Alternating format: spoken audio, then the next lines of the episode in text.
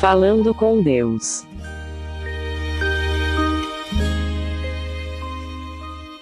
Falando com Deus desta quinta-feira da 14 semana do tempo comum está em Mateus 10, versículos do 7 ao 15. De graça recebestes, de graça deveis dar. O que nos conta o Evangelho que Jesus continua a dar instruções aos seus discípulos para que levem os seus ensinamentos aos quatro cantos do mundo. Nisso, ele aproveita para fazer alguns alertas, pois certamente as tentações serão muitas, e se estamos recebendo a graça de Deus por graça divina, sem nada pagarmos por isso, sem merecimento nenhum de nossa parte, então é porque teremos a obrigação de compartilhá-la com as demais pessoas por onde andarmos. O que nos ensina o Evangelho, que quem é consagrado para o reino de Deus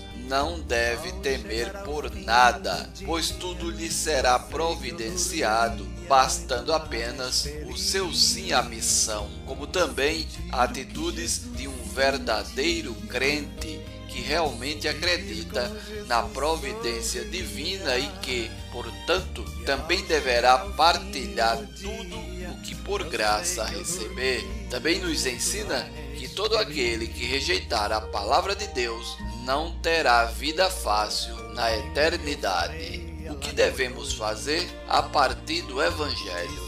ter mais confiança na providência divina, como também partilhar um pouco mais daquilo que temos e não fazemos uso. Enfim, é muito importante que cada um saiba que nada faltará para nós, desde que aproveitemos unicamente o que nos é necessário para o nosso sustento, pois o que temos de sobra certamente estará faltando para alguém. Concluamos com a bênção de Deus. A nossa proteção está no nome do Senhor, que fez o céu e a terra. Seja bendito o nome do Senhor, agora e para sempre. O Senhor esteja convosco, Ele está no meio de nós. E que desça sobre vós a bênção do Deus Todo-Poderoso, Pai, Filho e Espírito Santo, e permaneça para sempre. Amém. Locução: Diácono Edson Araújo. Produção